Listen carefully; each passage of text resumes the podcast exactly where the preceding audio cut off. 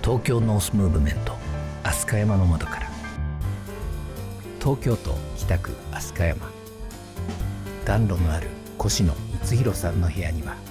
未来を思うさまざまな人たちが遊びに来ます。情熱とアイデアが交錯した素敵なおしゃべり。さあ今夜はどんな話が飛び出すんでしょうか。こんばんは越野光弘です。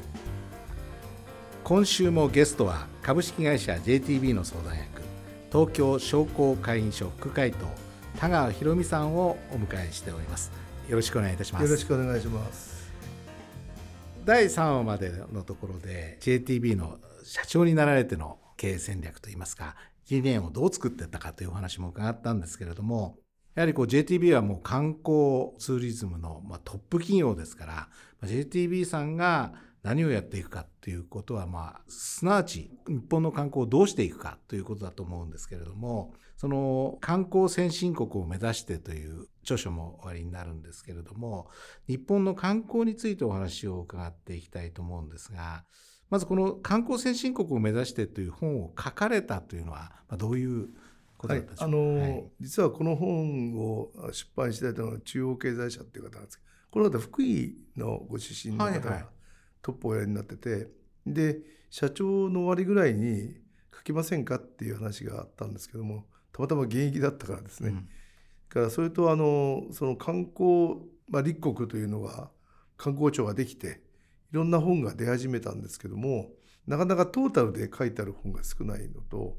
なんか外国の人の方が書いた本とか、まあ、専門のこう学者の方が書いた本なんだけどなんか参考文献たくさんあるし、まあ、そういう意味ではなくて私がこの52年間感じてきたことを書いてはいかがですかっていうんでで書きましょうって、う。ん、でこの本の特徴はですね一番後ろに参考文献ってあるんですけど、はいはい、3冊しか書いてないんですよ。わずかに。普通はあのこういう本書くと大体あの、え15冊とか20冊ぐらい参考文献あるんですけど、はいはい、参考文献はほとんどないんで、はい、書いてることほとんど私のメモとかなんかの、はい、いつも講演したとかそういう話のやつをまとめてくれたんで、はい、まあ、そういう意味で非常にあの意味があると思ってるんですね。はい、もう現場のもうそこで現場で蓄えられた。私が経験した内容ばっかりは書いてあるので、うん、まあ、そういう意味ではあのこの本を読んでいただきたいのは高校生とか大学生とか、うん、まあ、これからこの業界に入っていく人たちに読んであの時間が過ぎてもその思いみたいのは同じなんで、うん。あんまり時間が過ぎても特にあのコロナがあったんで、はいはい、3年間空白なんで、はいはい、18年の本ってまだ役立つのかなと思って、はい、まあ、ぜひ読んでもらいたいな、はい、で読みやすい本にしてあるつもりでできるだけデスマス帳で書いてありますから、はい、あのすごくこう伝わってきますね、えー、だからまあ普段お酒のそういうネタ話というか そういう材料としても読んでいただいて話をしてもらうまあそういうツーリズムや観光についてみんなが話してくれるためのネタ本だと思っていただいた方がよろしいとそうですかね。ちょっとお話離れますけれども、タカさんはそのメモを取るっていうことをすごく大切に考えておられるんですね。えー、例えばこう日本人ってあんまりお客様だったりもう目上の方の前でこうメモを取るってしないんですけれどもタカさんはもうそういうことじゃないんだっていうことをいろんなことをおっしゃっておられるんですはい、あの、はい、プレジデントにも社長の時に書かれたんですけども、うん。うん、あの昔からのメモまでですね普通の課長さんや部長さんの時は、はい、あの中吊りをですね、はい、いつも手帳を持ってて中吊りの言葉があるじゃないですか、はい、あれをいつもメモ取ったんですよね、はいはい、あの中吊りに書いてある言葉って意外に宣伝文句みたいな、はいはいはい、いわゆるその電車なんかに乗って中吊り広告を見てそれをメモするわけですか？中吊りって2日しか乗んないんですよ、はい、窓枠の額あるんですけど、はい、窓枠のあのぶら下がってるやつですね。であのあれはあの1か月間ぐらいのうちで、普通に中吊りに乗ってるのはね2日なんですよ、はいはい、だから結構書かないとね、はい、なくなっちゃうんですが、中継ぎで書かれてる言葉って象徴的なんですね。はい、でそういうのをいろんなこう仕事をする時にこう宣伝をや広告とかやったから、うん、そういうのをやったんです。常にメモを取ると。うん、でメモを取ってそれを書く癖を議事録を作る時は全部そうなんですけど、そういう訓練を昔受けてたんで、そういうでメモマンになったんですね。メモを取ってないとね寝ちゃうんですよ。いやでもそれは僕らがちょっと似顔絵描いたりしちゃうんでなんですけど。いやでもあのやっぱりそのお客様が話してることを書くんじゃなくて話してるポイントを書くだけなんで,、でそれは非常にあの大事だなと、やっぱりそのことによって新聞やなんかあってもちょっとメモ書いておくとですね、こういうの今目の前にメモありますけど、これちょっと書くことによって思いつくんですね、多分皆さん頭の中に引き出したくさんですけども、メモを書いてあると、引き出しを引き出すためのメモになっているんですけど、書いてないと忘れちゃってとか記憶の奥の方にしまってしまう。で、人生長く長くなると、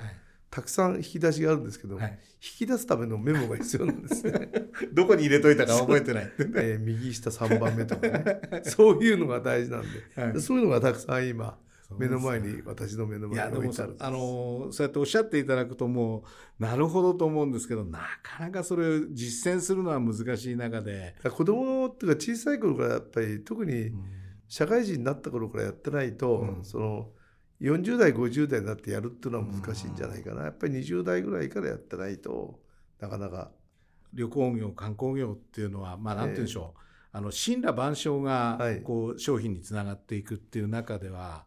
自分のこの業界のことだからメモをするとかっていうんじゃなくてなんかこうそこに置き換えられそうなものがあればっていうのはありますよね。私もやっぱり建設業っていうのも360度お客様なんでやっぱりそういう感覚は持ちながらなんですけどなかなかメモをするところまではいかないんですけれども。あの業界のメモじゃなくて、社会のメモって考えていただいた方がいいですね、はいはい、社会人としてメモを取る、はい、よくあの、あの私は部下にもあの企業人になってはいけないと、社会人にななさいってよく言うんですけども、やっぱり日本の社会って会社人の方多いんですよね、やっぱり社会人が少ないんで、でもやっぱりこれからあの本当にこれだけ DX とか GX とかいろんな X がトランスフォーメーションが増えてくると、社会人じゃないと務まんないんじゃないかと思うんですね。でそういう意味であのやっぱりツーリズム業に行く人も単なる観光やってるっていうよりも、僕は土木が好きだから、道路のこと好きなんで、道路のことに関してはいろんな話題やるんですけど、そういうのじゃないと多分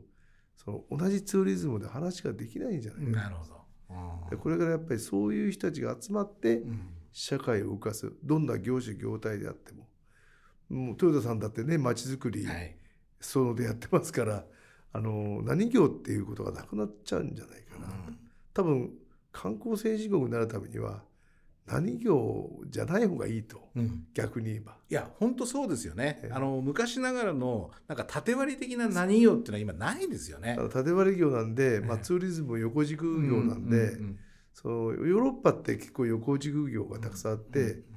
専門家と言われてるその職人さんと、それを動かす横軸のいろんなプロがいて、コンシェルジュみたいな、これがうまくまとまってるのがヨーロッパ型の今のツーリズムのような。気がする。日本もそういうものを目指すべきかなと。そこへ向かっていくベース高さんにとってのベースがやっぱりメモっていうことだったっていうんでしょうかね。そうですね。やっぱりさっきのキャッチャーの話もそうですし、はいはい、メモもそうですし今の若い人たちあんまりやってらっしゃるのは異業種交流みたいなことも、うん、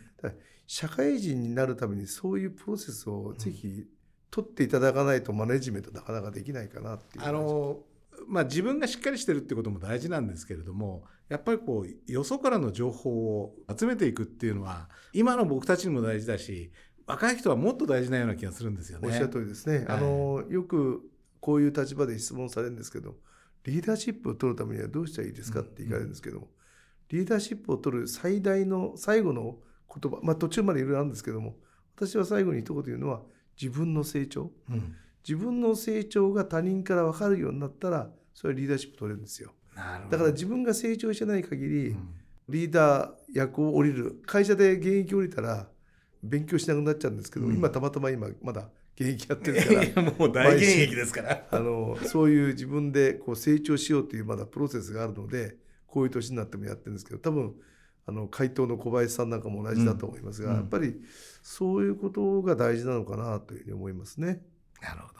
それではちょっとここでですねまた観光業のお話に戻りたいと思いますさっきあのコロナもあったのでご著書の観光先進国を目指しても古びてないよねっていう話ありましたけれどもまさに僕もその通りだと思いまして当時ちょうど6000万人の誘致目標みたいなのが決まった中でだったんですけど今ここへ来て、まあ、まさにそれが現実化していくような感じになってますよね。私あの WTTC という世界のワールドトラベルツーリズムの副会長をずっと6年近くやってたんですけどその時に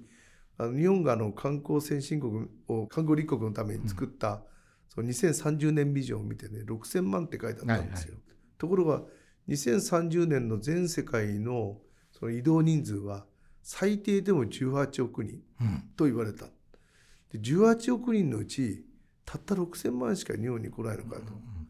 日本が GDP でまあ2位とか3位とか4位とか言われてる時代にいいんですかっていうのを当時の総理大臣に言ったことがあるんですよね。はい、だから6,000万が多いか少ないかよりも今一番多いお国のフランスとかそういうところが約8,000万とか9,000万なんでスペインとかそうなんですけども、まあ、陸続きじゃないんでね、なかなか大変だけど当時はヨーロッパだったけど今アジアが成長率がすごく多くて、はいはい、そのアジア人が日本に来るっていうことを考えれば6,000万っていいんですかっていう話したんですね。はい、だそのぐらいあの世界の交流人口はアジアを中心にこれからまだ10年ぐらい伸びると仮定すると、日本の目標は低いかもしれないですね。フランスが8,000万人なんだから日本はちょっっとそのあれで6,000万みたいな感じで決まってるようななんかそんなニュアンスのような感じ、ね、中国はもっとでかい数字持ってますから、まあ、日本は90いくつも空港があってですね、世界中から港もたくさんあってですね、世界中が来れるならそれは1億人ぐらいでもね、だ全世界の交流人口の10%で1.8億人ですから、うん。うん、たかだか6,000万って何パーセントですかね。そういう意味でのグローバル的な視点が日本から見てるんで、うん。世界から見ると少ないんじゃないかと思われてるようなこともあるので本当に先進国になりたかったらその数字も含めてもう一回精査をした方がいいなって個人的にはちょっと、なるほど。本当にコロナも終わって、まあ、今あの一つのこう勢いが出てきてるところなんで田川さんおっしゃられるような見直しも並行してやりながらこうさらに施策を打っていくそういうタイミングでしょうかね。そうですね。観光の開発的な地位がダボス会議で日本が21年に、はい。あの1位になりました。そういう評価を受けてでで22年とかのアンケートでもアジアでは最初に行きたい国はどこですか？って日本、うん、ヨーロッパやアメリカでも大体1位2位を争って、そういう国ですからね、うん、もっと日本人自信持ったらいいと思うんだけど、はい、日本人自体があんまり自信持ってるかどうかがちょっとよくわからないところ。いやもう本当に全てに対してここにはそんなことないと思うんですけどなんかメディアも含めてですねなんか衰退していくみたいな話が多いんですけれどもでもいつも田川さんのおっしゃられることを聞くと僕ら元気になりますね。だからやっぱりそういう意味で、多くの方が来るっていうことに対するその抵抗感みたいなものまだ日本人には、まあ、単一民族っていうか島国なんであるんですけども、やっぱり264年の江戸の鎖国時代っていうのは、まだあのオープンしてから150数年しか経ってないから、まあ、もうちょっと時間かかるのかなとはちょっと思うん。だそうですか。するんですけどでもでもそれはね、はい、このパンデミックで一回クリアになったんで、はい、ぜひこれから12年の間、まあ、万博も含めて、はい日本の良さをもう一回再生してやってたりするんですけど観光ってどうしても物を見せることばっかり考えたけど、はい、生活文化なんですね。本当の資源は。その辺のですね、うん、えー、詳しいお話はあの次回が最終回になるんですがそこであの取りまとめてお伺いしたいと思います、えー、今週も高川さんありがとうございました。はいありがとうございました